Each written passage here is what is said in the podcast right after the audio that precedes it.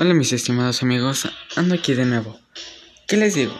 A mi profe le gusta escuchar mi voz. no es cierto, profe. Por cierto, un saludo grande y espero se encuentre bien. Ahora sí, vamos a lo que nos truje. Hoy les voy a hablar un poco de lo que habló el presidente Andrés Manuel López Obrador sobre la conquista. Pues bien, hemos hablado de cómo España conquistó a Tenochtitlan. Estamos hablando que eso pasó hace un chorro mil de años pero resulta que el actual presidente López Obrador dio una declaración donde decía que había mandado una carta tanto a España como al Vaticano para que se disculparan por el cruce de dos mundos según él. Para mí este tipo sí que está un poco zafado, pues no conozco mucho de política ni nada, pero se me hace ilógico que quiera que otras personas que no tienen nada que ver se disculpen. ¿A qué me refiero? Aquí es como si un hombre es fiel, respetuoso, eran machistas, golpeadores, etc. Él tuviera que pedir perdón por ellos, claro, que no, ¿verdad? Cada quien es responsable de sus actos en el momento. Antes no era lo que hoy es México. Todo era muy diferente. Cada cosa se fue acomodando en el transcurso del tiempo.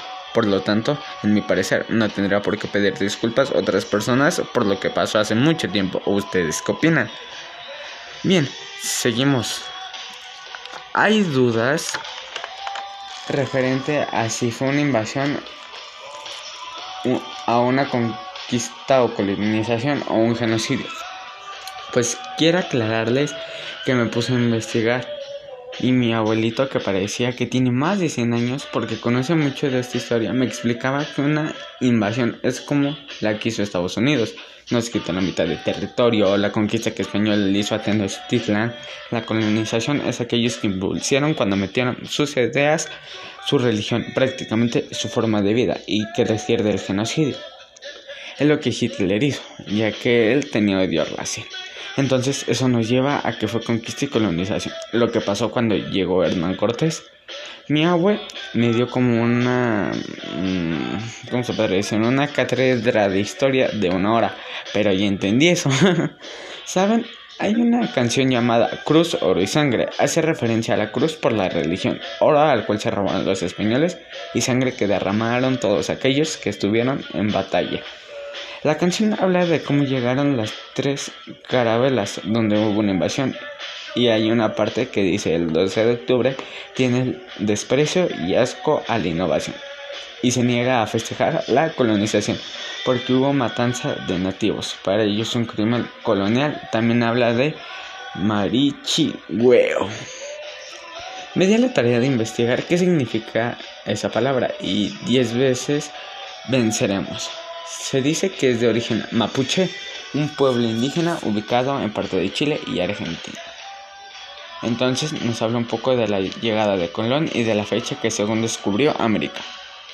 Porque tengo informes de que no fue él, sino fue el vikingo Leif Erikson. Pero esa es otra historia. ¡Wow! Erikson. Y me llamo Eric, ¿no? Uno podría ser una coincidencia, ¿no? Nada, no es cierto. Bueno, entonces esta canción añade frases de un pueblo que no fue colonizado o conquistado por España, pero sí nos hace referencia a que puede englobar el deseo de no ser conquistados ni reprimidos. Es como un grito de guerra y esperanza para unir a todos los pueblos del mundo. Bueno, hasta aquí mis estimados. Quiero agradecer a mi abuelito Genaro y a mi mamá que me orientaron a esta tarea. Porque déjenme les cuento que al principio me sacó de onda la canción, ya que la fecha y las tres caravanas no me sonaban. Algo de lo que veníamos viendo de la conquista española. Cuídense mucho, coman frutas y verduras y no olviden taparse bien y espero que les haya gustado la música de fondo. Bueno, nos vemos en la próxima.